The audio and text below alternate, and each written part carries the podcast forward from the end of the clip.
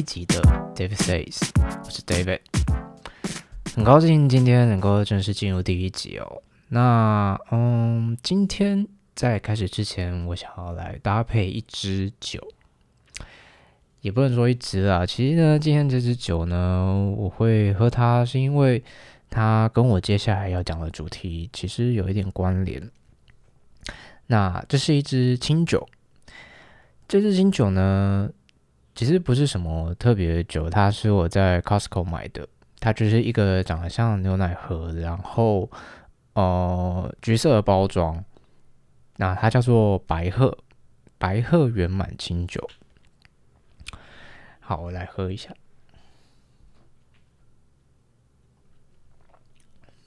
其实我觉得它还蛮顺的，因为有一些清酒，你喝了就是。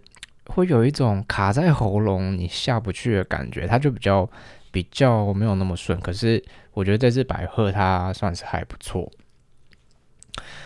那嗯、其实关于喝酒的习惯，我的酒量算是还蛮不好的。我没有办法就是呃一直猛灌酒。假如说喝一瓶啤酒，即使是那一种铁铝罐的。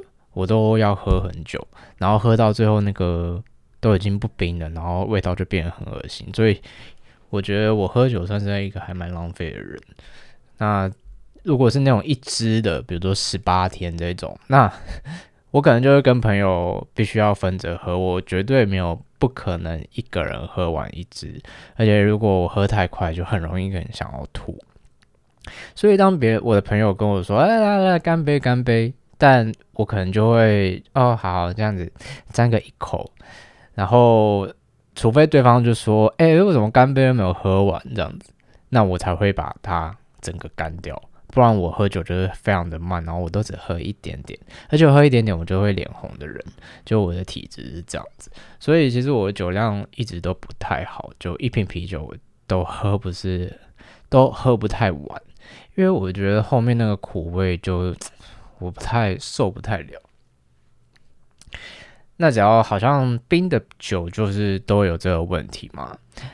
那我可是我记得以前在我在纽西兰打工度假的时候，那纽西兰大家都知道，它是一个农业非常发达的国家，所以水果呢跟这个酪农业一直是他们主要的经济来源。我还记得那时候我住在这个 Nelson。纽西兰的这个 Nelson 的地方，那它附近其实有非常多的酒庄。那这个客人呢，都可以来预约到这个酒庄里面，然后参加了他们一些品酒的一个 tour。那呃，这个 tour 是在做什么呢？就是。呃，你可以进去，那他可能就会给你介绍说，在他们酒庄的各式各样的酒啊，然后可能他们葡萄的生长的环境什么的。那纽西兰大家都知道，它的地理环境，然后它的天气因素什么的都非常的好，所以其实他们在这方面算是都做得还不错。嗯，那在这个酒庄的外面呢，就会种着一片一片的这个葡萄园。那那时候我们都笑说，就是，呃，其实种葡萄，在整理这个葡萄是一个非常非常辛苦的工作，因为它的枝芽就是非常的利，然后非常的硬，所以呢，而且它都好像都是在冬天的时候吧，所以第一个你必须在外面忍受酷寒，然后第二个好像你在处理这些剪枝啊之类的工作，它会非常。很容易让你受伤，所以其实这样的工作大家都不是太愿意做，因为真的是还蛮辛苦的。我自己是没有实际去做过啦，所以其实我不知道。嗯，所以呢，呃，但是这样子一片一片的葡萄园，几乎可能一条路大概好几公里吧，就是好几个酒庄，然后非常呃整片的葡萄园就在那边。那可想而知，在纽西兰，很多人都说他们的水是比牛奶还要贵的哦。这个是真的，就是他们的呃，你可以看到他们的饮料，比如说可乐或者是雪碧这种饮料类的，都是超级大罐，然后超级胖。可是他们不太会很少在卖水这种东西，然后牛奶就是各式各样，琳琅满目，什么样的牛奶都有，而且都真的还蛮好喝。可是我觉得他们的牛奶跟台湾的其实有点不太一样，台湾就是讲求就是浓醇香嘛，可是你在那边喝的牛奶，你就会感觉到好像没有这么的浓，但是是比较接近。感觉可能比较接近牛奶的原味吧，这个我不太知道啊。也许台湾的有添加一些添加物，那这个我就不确定。那水比牛奶还要贵，其实酒也是一样的哦。就是呃，他们的酒在那边其实算是还应该说，你要说贵的东西，贵的酒当然也有，可是呃，你们在便宜的酒的选项也有很多不错的选择，就是他们便宜的不代表就是就是真的不好喝，我觉得也是还不错。所以呢，那时候呢，我跟我的朋友啊，就是在每天的工作结束，那我们可能会就多少都会去他们的超市或者是他们的大卖场去买一下东西。那其实讲到这个，我就想。想来稍微说一下，就是牛西兰他们有给我一个感觉，就是说，呃，他们的他们是一个非常本土意识很足够的国家，就是他们几乎都是使用他们自有的品牌，包括当然牛奶啊这些，就是不太不用说，因为这个就是他们的专长嘛，所以这个使用他们自有的品牌是非常非常容易理解的。可是包括卖场。卖场本身也都是他们自己的品牌哦，他们没有什么 Costco 啊、家乐福啊这种这种国外的品牌。OK，就是嗯、你你完全听看不到这种的，他们都是嗯，比如说他们大卖场的品牌就叫 Pack and Save，然后超市的品牌就是 Countdown，还有什么？还有什么啊？突突突突然忘记了。看到但我只记得就是一个绿色的感觉，长得有点像南瓜这样子的一个标志。然后呢，在所以他们这一些品牌就是都是他们自己的，而且啊，这个就有一个故事，就是我那时候在纽西兰的首都奥克兰。我曾经在那边就是逛他们的市区，然后当然市区一定啊，一定都还是会有一些国际的连锁品牌。那那时候呢，我就走进了一家爱迪达的旗舰店，然后我就在里面逛一逛，逛一逛，就看到了一个包包，我就觉得这个哎，这个包包还蛮好看的，我一直在犹豫到底要不要买。那就在我犹豫的时候，其实那个店那个店员就跑过来，他就说：“哎，这个包包，it's a nice bag。”然后我就说，呃，可是我还蛮犹豫要不要买这个包包的。结果那个店，我就是跟那个店员聊起来了，然后他就跟我说，其实呢，你要买的话，可能就必须现在就要买咯，因为在纽西兰只有我们一家爱迪达的旗舰店，在别的地方你就已经找不到了。那那个时候，其实我是刚到纽西兰没有多久，所以我想说，纽西兰虽然没有说很大，可是到整个国家只有一家爱迪达，会不会有点太夸张了？可是我想他应该不太不是会骗我的人，所以我那时候就 OK 决定了，我就买下了这个包包。那在之后呢，我的旅程之后，我想说。嗯，有的时候就是想要去逛一下市区，可是基本上我也的确没有再看到第二家爱迪达了。我想说，干，那你这跟限量有什么差别啊？好，买，我就买，我就买了。然后呢，可是其实之后并不是说我就没有看过爱迪达的东西，而是他们比较像是有点像是。那种自营的商店，他们可能会卖一些商品啊，或者是运动的运动用品店，他们可能会卖一些是呃比较大的品牌，比如说 Nike、艾迪达他们的东西。可是你真的就是看不到艾迪达他们自己在那边开的第二家店了。那其实还有很多店都是这样子，嗯、忘记那个时候叫什么啊，H&M 吗？还是什么？也是一个非常大的连锁的平价服饰店，在那边本来好像有开店，但是过了几年，就是因为经营不善，所以就倒掉了。他们就决定退出纽西兰的整个市场。所以，其实纽西兰他们是非常支持自己本土的品牌。虽然我觉得啊，他们自己本土的品牌也不能真的算是一个品牌，就是。比较就会像卖场里面卖的衣服，就这样子而已。所以那时候我就跟我朋友，我们都觉得说，你在纽西兰真的也是花不到什么钱呢、哦，就是你要买什么东西，其实还真的是没有什么好买的。说实话了，对吧、啊？那你能够去的地方，真的就是大自然。我觉得在那边你要买什么东西，好了，可能什么蜂蜜这种的保健用品。你可能可以买，不然就像什么牛奶啊那些，你也不能带回带回台湾啊，那就没有用啊。好，anyway，anyway，我想要表达的就是，不管在吃的或喝的，或者是在用的，那基本上其实纽西兰他们都非常支持自己国家的产品。那可是不可否认啊，他们的东西其实都是相当不错的。Anyway，我呢。那时候都会在下班之后，然后跟我的朋友他们就会到卖场，那我们都会特别绕到酒的地方，稍微去看一下，看看有没有特价的酒啊，或者是我们有一些新的发现啊。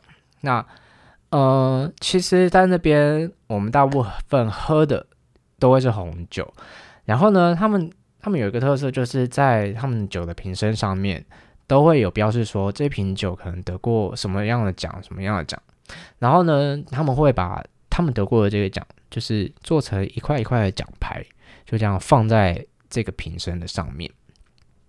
那虽然其实我我我我是看不懂啊，他们到底得了什么奖。但是，但但就不管，就不管，反正就是得过奖越多奖，就是我就是觉得应该是越好喝，而且他们有分银色跟金色，那金色当然就是更好的嘛，所以它可能会有什么两个金色奖牌，一个银色奖牌之类的。那通常我就会选那个数量越多越好，反正就是这样子，就先买回家回家喝就对。那通常我我是说通常啦。也不太会出错，就是都还蛮好喝的，只是会有一些例外没有错。可是我觉得应该每一个人喜欢的风味不太一样，可能有些人喜欢稍微苦涩一点的，或者是甜一点的，就是不太一样。那 就是我觉得看每个人的习惯，那可以自己去尝试看看。如果有一天有机会，你们可以到纽西兰，或者是我想应该澳洲也是这样子，就是在这个南半球的地方。他们的这些农产品，然后酒类的东西，我觉得都还蛮值得可以去尝试的。可是我觉得还蛮奇怪的哦，就是那时候我在纽西兰还蛮喜欢喝的一支酒，那我曾经在台湾的 Costco 看过它，然后我就我就满心期待，我就决定我要买它，而且它非常的便宜，一瓶好像也才。两百多，不到三百块哦，非常的便宜，在台湾，所以我就把它买回家了。想说，我想要来好好的回味一番那时候旅行的这种美好。结果呢，一喝，我那时候还找我朋友，就是我的，我跟我家人一起打开它，然后我就说：“哎，我在纽西兰很喜欢喝这一瓶酒。”结果呢，打开之后就喝，就忍不住骂了一声：“干！” 我觉得这根本跟我记忆中的味道完全不一样啊！那到底这个问题是出在哪里？我是真的不知道。也也许，呃，那时候旅行的那种氛围，就是那种在国外，呃，流浪的感觉，就为它的风味可能有加分吧，maybe。然后在台湾，我就会觉得我 the，OK。但在那个时候，其实住同一支酒。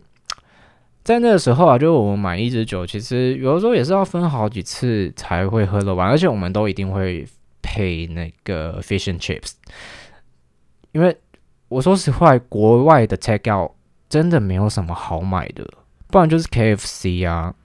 我觉得他们，我必须说纽西兰好像我没有没有印象他们有什么非常有自己特色的食物诶，比如说台湾就有卤肉饭啊、盐酥鸡啊这一种的，可是，在纽西兰我真的不知道他们有什么。我可以说，OK，这个就是纽西兰的食物。所以我们基本上都是在买 fish and chips，然后就是只能比较说，可能 A 这家比较好吃，B 比较难吃这样子而已。要不然我们就是自己下厨啊，可能自己煮一点东西吃，然后再配这个酒。所以呢，其实我也是不太会品酒的人啊，就是我觉得 OK 顺口就好了。好，那这个跟我今天喝的清酒有什么关系呢？就是有一天呢，我就在网络上面逛这个 YouTube，然后他就跳出了一支影片。这支影片呢，就是他在教你怎么样去做美酒。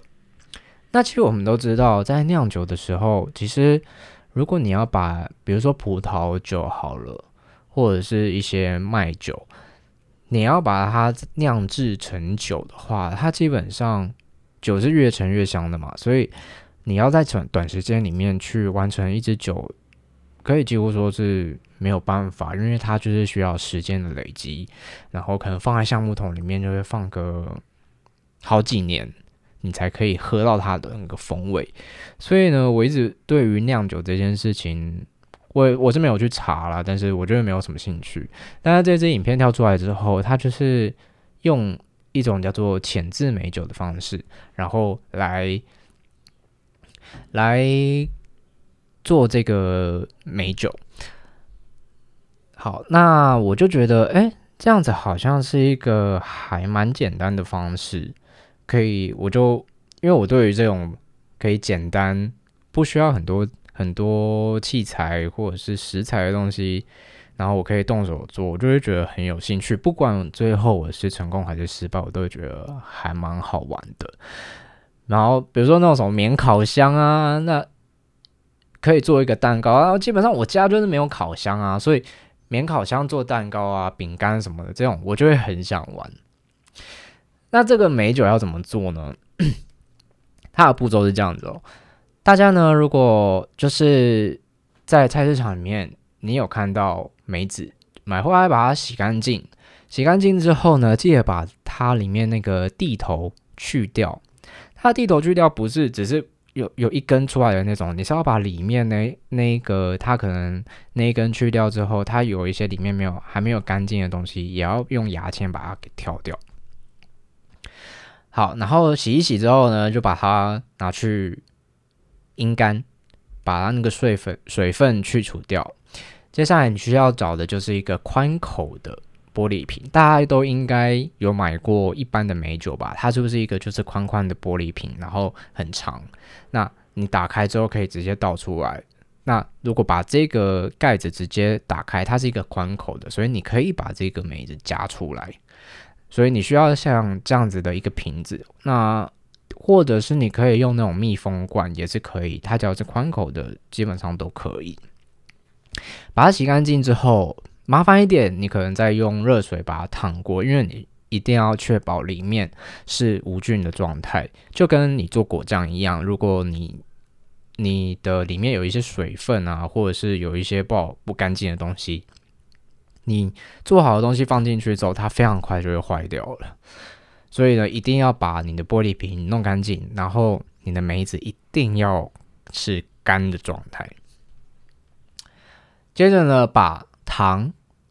跟梅子还有酒放进去，那它的比例就是糖是零点五，梅子是一，酒是二，就是基本上酒是最多的嘛，然后呃梅子就是酒的一半，然后糖就是梅子的一半，这样子把它放进去。那酒其实基本上你想要放哪一种都可以啦，比如说米酒啊。那接下来就是我今天喝的这个清酒。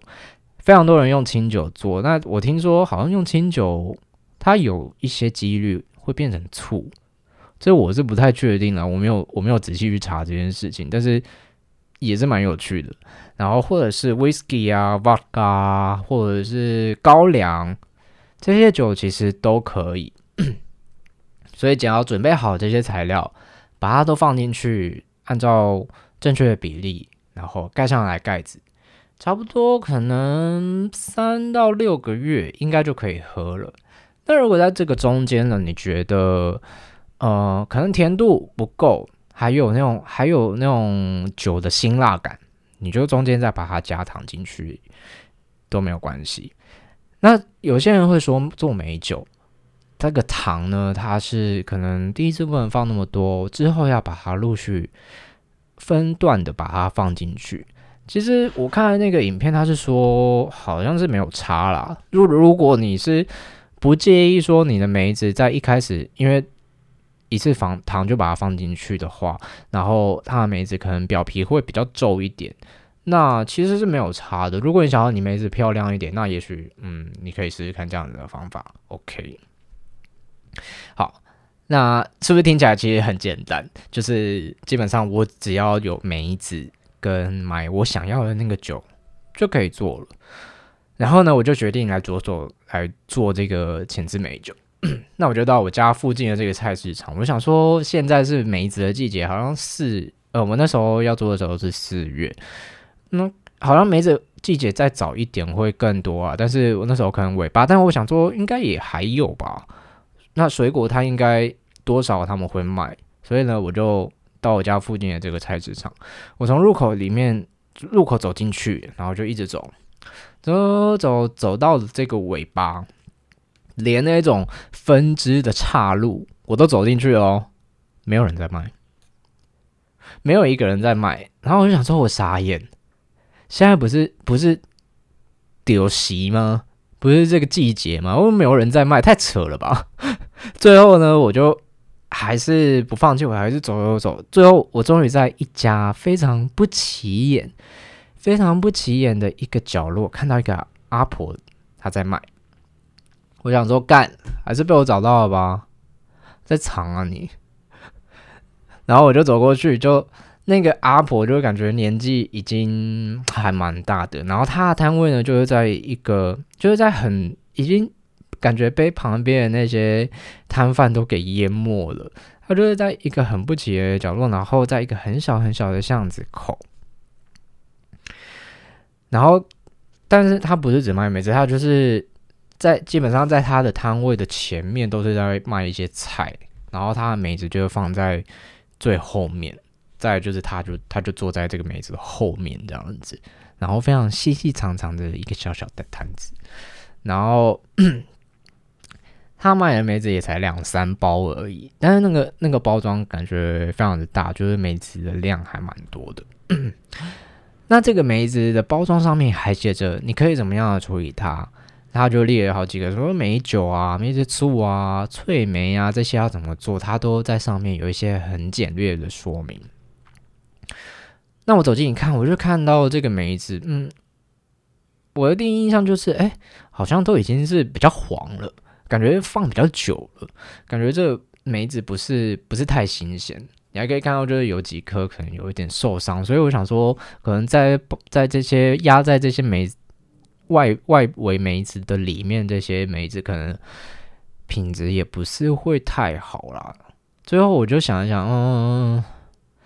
好，我最我还是决定放弃，就不要买了，因为我怕到时候品质又不好，或者是烂掉的东西太多，对，就是到时候又失败，又浪费钱，所以我就没有买，就还是回家了。可是这种感觉就很差，你知道吗？就很像那种啊，你以为这家这这个这家店有你喜欢吃的那个东西，你就还特别跑去买，比如呃，特别跑到。台中去买好了，不是从台北台跑到台中去买，然后结果你去的时候，他就跟你说：“啊，不好意思哦，我们说买，我们已经没在卖了。”我就说：“干，这心里真的很干哎。”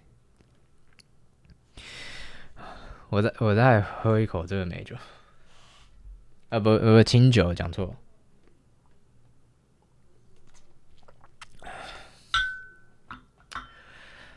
这个蛮蛮好喝，蛮顺的。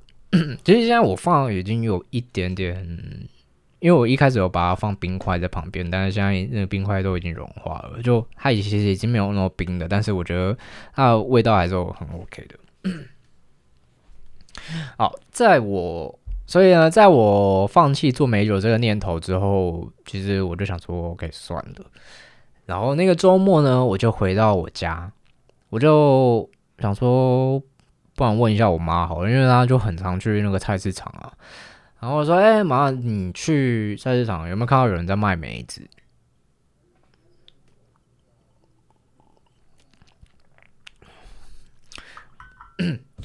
我说：“呢，你有没有在卖？没有看到有人在卖梅子？”他说：“哎、好像没有注意到。但下次他去那个菜市场，有没有帮我注意一下这样子？”然后我说：“好。”然后我又又淡忘这件事情了。结果呢，到了隔周。我妈又突然打来，我就说：“喂。”她就说她在菜市场看到有人在卖梅子了。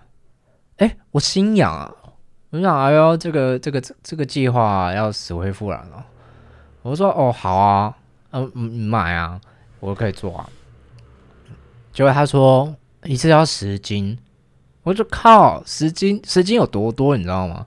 啊啊，十台斤啊，不是不是十公斤，十台斤，所以其实好像是差不多六公斤左右吧，应该，好像是跟我那时候在我这边菜市场看到那个阿婆在卖的，应该是一样的，一样的大小。可我想说，呃，六公斤的梅子到底可以做几罐梅酒啊？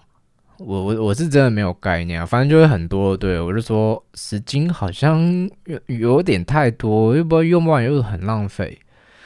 然后我妈就说啊，不然问他五斤要不要卖啊？啊，不卖就算了啊，五斤的话我就买这样子。然后我就说好。到了当周我回家，我就看到地上有一有一袋梅子，我想说，哎，我妈还是买了。然后我妈就说：“哎、欸，我给你买梅亚炖来啊。”然后他就说：“但是他买的是十斤，就我看到的跟我在菜市场看到的那个那个是一样的，一样大的。”我想说，我就跟我妈说：“啊，十斤我们知道怎么用，太多了吧？”然后他就说：“啊，没关系啊，用不完就就就再说啊，这样子。”然后后来我嗯，我们就我就想说：“好吧，那就来做做看。”然后我妈就说：“哎，家里刚好她之前就是什么跳蚤市场吧，还是二手市集这样子，她就买了两个瓮，是玻璃的那种透明的玻璃的两个瓮，蛮大的，大概有五十公分高哦。然后它是它口当然也是宽口的，可是它是那种肚子会。”比较胖的，就是真的很像你在一些武侠电影里面会看到那种那种侠客，嗯，大口吃肉、大口喝酒，他们可能就整罐这样子拿起来灌的那一种大的。然后呢，他就说他有两个，我想说，OK，两个应该好，十斤应该是进得去啊，OK。然后呢，我们就一起在处理这个梅子。那一开始我们当然就会把它洗一洗啊。打开之后，其实发现里面烂掉的也是蛮多的，就是可能那种虫蛀的啊，或者是已经碰到的啦，已经软掉的啊，这些我们就都把它挑出来，然后我们就一个一个把这个地头都去掉。至于为什么要把这个地头去掉呢？好像是说，如果你不把它去掉，其实它这个地头，如果你最后浸泡在这个酒里面，你的酒会变得很涩，所以务必把它都给去掉。好，去掉之后呢，我们就把它拿到这个窗台边去给它晾干。那在晾干的过程，其实花了蛮久的时间，应该有四五个小时，因为我们没有特别用什么卫生呃餐巾纸啊什么去擦它，我们就会让它自然的风干，然后把这个瓮洗一洗。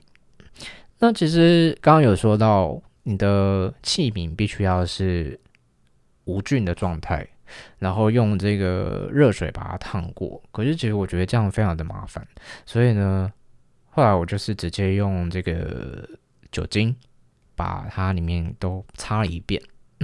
当然，就是洗完你还是要先把它放干一点啦。我觉得这样子会比较好，把它放干一点，然后再用这个酒精把它擦过一遍，或者是你可能用酒，先用酒把它洗过一遍，嗯，maybe 这样子也是 OK 的，好不好？好，然后呢，等到这个梅子也干了，我们就把它拿进来，把它这个。坏掉的地方都给切掉。其实它它如果真的坏掉，就是有一些地方碰到坏掉，你就把那个地方切掉就好，留下好的地方，应该还是可以用的。只是最后可能不会那么好看。那接下来呢，我们就会把它都装进了这两个瓮里面。但是其实六公斤的梅子，呃，十斤的梅子就是。真的太多了啊，即使是两个这么大的瓮，都还是没有办法装满。所以后来我们又多装了一个，它本来就是装梅酒的那种那种罐子，比较宽口长的。然后还有另外一个，另外一个它是也是长条形的玻璃瓶，可是它的瓶口比较小，它大概就是一颗梅子可以进去的。的宽度，所以有的时候那个梅子可能就会卡在这个这个瓶口，就还是把它塞进去。可是我又塞进去之后，我想说，那之后好像就拿不出来嗯。好，算了，就把它放进去。好，那呃，这个时候呢，我们用的酒其实是我家里在煮菜的时候用的这个米酒。它就是说。在像它在这个包装上面，其实建议的也是米酒、米酒桃。那可是米酒，你不能选用的是料理米酒，因为料理米酒它是有加盐的，这个是没有，嗯，就是你做的酒会有一个咸味啊，应该不太好吧？所以你还是要用就是一般的米酒这样子。所以呢，在这两个瓮里面，我们就是差不多装了，应该也有四五斤吧。应该有，哎，我，如果用斤来算的话，可能七八斤，七八斤有，大部分都在这两个瓮里面，然后装的都是美酒，然后买了冰糖。其实，在糖的部分，你想要用冰糖啊、黄糖啊、黑糖啊都可以，好像有些人还会加蜂蜜。那我们用的就是一般的冰糖，因为我觉得，感觉如果它是一个比较。透明的、干净的颜色应该会还不错，所以我就用了冰糖，这样把它放进去。那其实，嗯，我觉得那一天对我来说还蛮特别的。我不知道为什么我妈会这么这么积极的在跟我要做美酒这件事情，因为其实我只是想要来玩一下，我没有多想什么，但是。可能因为我也离开家里，自己在外面租房子，所以呢，他可能会觉得说，嗯，难得可以有这个机会跟自己儿子来共同完成一件事情，他还蛮开心的吧。而且家里可以帮上我的忙，可以帮我实现一些我想要做的事情，所以他觉得，嗯，还蛮想要来做这件事情的。所以那天其实基本上，呃，我们花了一整天的时间来制作这个美酒。即便是我爸，他都，嗯、呃，因为家里的酒类比较是他在管理的，所以我妈就会问他说：“哎、欸，阿里五下面酒也再推出来吧？”然后我爸就就在那边自以为他不想参与我们的活动，可是其实他就是心里还也是在想说：“啊，不然有什么酒可以用，而且又要用这么大的瓮。”然后呢，他就最后还是拿出了米酒，毕竟。我们家煮菜用就买了很多，所以也是只有这个这个米酒可以满足我们现在的需求。然后就在那边边倒那边说：“ 哎，酒都好像用完了，准备煮啥什么之类的，就在那边小抱怨。”但是我觉得他应该也是觉得蛮好笑的。那因为这个酒呢，就是即使是浅渍而已，就是我们是以酒去酿这个梅子，所以。呃，它并不是真正去酿制纯的美酒。如果你是要纯的美酒，可能酿的话要三到五年哦，这样子它才会变成酒。但是我们今天就是浅渍美酒，所以应该嗯三到六个月，甚至久一点一年之内就可以喝了。那这样子整袋的时间，其实我们等于今天做的这件事情，好像就是嗯、因为我们就把它都封关了，把它放到。某一个纸箱里面，然后放在我家的这个神桌下面，然后用箱子把它装起来，因为它是需要摆放在这个阴凉的地方。然后写上了那天的日期，就是四月叉叉号这样子。其实在那一刻呢，我觉得啊，它蛮有一个时光胶囊胶囊的感觉，而且是我跟我的家人一起来制作这个时光胶囊。接着这样。而且是我跟我的家人一起来制作这个时光胶囊。那虽然呢只有写上了这个日期，然后里面并没有任何的文字，可是其实我觉得这是一个还蛮纪念性的东西。我记得在这个神桌下面，不止这个美酒，其实我爸放了非常多的，也是一望一望的酒。据说啦，我不知道我有没有记错，在这个。这些瓮里面有其中一瓮是他为了我结婚，他要打开来喝的。在我姐姐他们结婚的时候，也都有这样子的酒，他有，他也都有在他们结婚的这一天把它打开来。所以其实我觉得在这个里面，我。我觉得我爸他就是也是用着一个纪念的心态在储存这些酒。那我有一天会不会结婚呢？嗯，不一定啊。所以我当然很希望有一天我的爸爸可以满心欢喜的打开这一瓮一瓮的酒。但是，嗯，真的，我不敢跟他保证，好不好？然后呢，嗯，我们酿的这个美酒呢，也是在之后要好一段时间，我们也才可以把它打开来。所以，嗯，我觉得对我来说，这个是一个很有趣的体验，而且我跟我家人一起来制作这个有时光纪念的一个东西。嗯我觉得非常开心，非常开心。然后，嗯，我觉得其实离家在离家这几年，那时候我在大学的时候，其实我就到台中去念书了，四个四年，四年我都在台中。回来之后呢，我在家里其实住了两年的时间，我就又到了纽西兰一年去打工度假。回来之后，过没有多久。我就自己搬出来到自己租屋的地方来住。嗯，我跟家人的关系其实还不错，我们都会呃不太会有有太多的争执什么的。虽然有很多话，其实我们的个性都是放在放在自己的心里，没有说。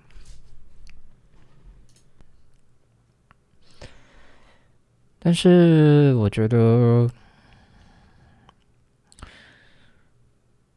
我觉得在东方人的这个家人相处的模式，其实真的就是比较含蓄的吧。每个人的家庭都会有很多的问题，包括我们家。那当然争执是少不了的，但是我相信最后我们都会用。不同的方式去做解决。今天做的这个美酒，嗯、就好像是在证明我与我的家人之间的一个羁绊。嗯，我想很多东西它都不是速成的，就是我们的感情可能也是要像酒一样，就是它是越陈越香的。其实这中间会有一些，也许烂掉的梅子，或者是这个酒，它的味道并不如我们所想，但是我们都是用，我们都还是可以用不同的方式去来增添它的风味，酿出一壶一瓮属于我们自己家最好喝的酒。好，那这就是今天第一第一集的 David Says 想要跟大家分享的一个小小的故事。也许有一天你们也可以自己上网去去找一些酿酒的的知识，然后可以跟你自己喜欢的人一起来制作这个类似时光胶囊的东西。其实不一定要酒啦，我觉得只要任何一件可以让你跟你自己喜欢的人在一起做的事情，我觉得这些都可以是微不足道的小事。例如说，一起做饼干，一起去散步，一起去骑车，maybe。我觉得任何一件小事都会是非常值得纪念的一刻，只差你愿不愿意去。愿不愿意去做这件事情？嗯，所以但愿各位都可以把握自己的机会，去，嗯，跟你自己想要相处的人做一件你们都想要做的事情。那喜欢我的朋友，也欢迎到 Apple Podcast、Google Podcast 还有 Spotify 上面来订阅我。喜欢的话，也可以留言给我，给我任何的意见，或者是留言你想要跟你朋友、你的家人做什么样的酒呢？那今天第一集就到这边了。今天呢，使用的麦克风是舒尔的 SM7B，以及我的 interface 录音界面是用 Complete Audio One。那谢谢大家喽，大家再见，拜拜。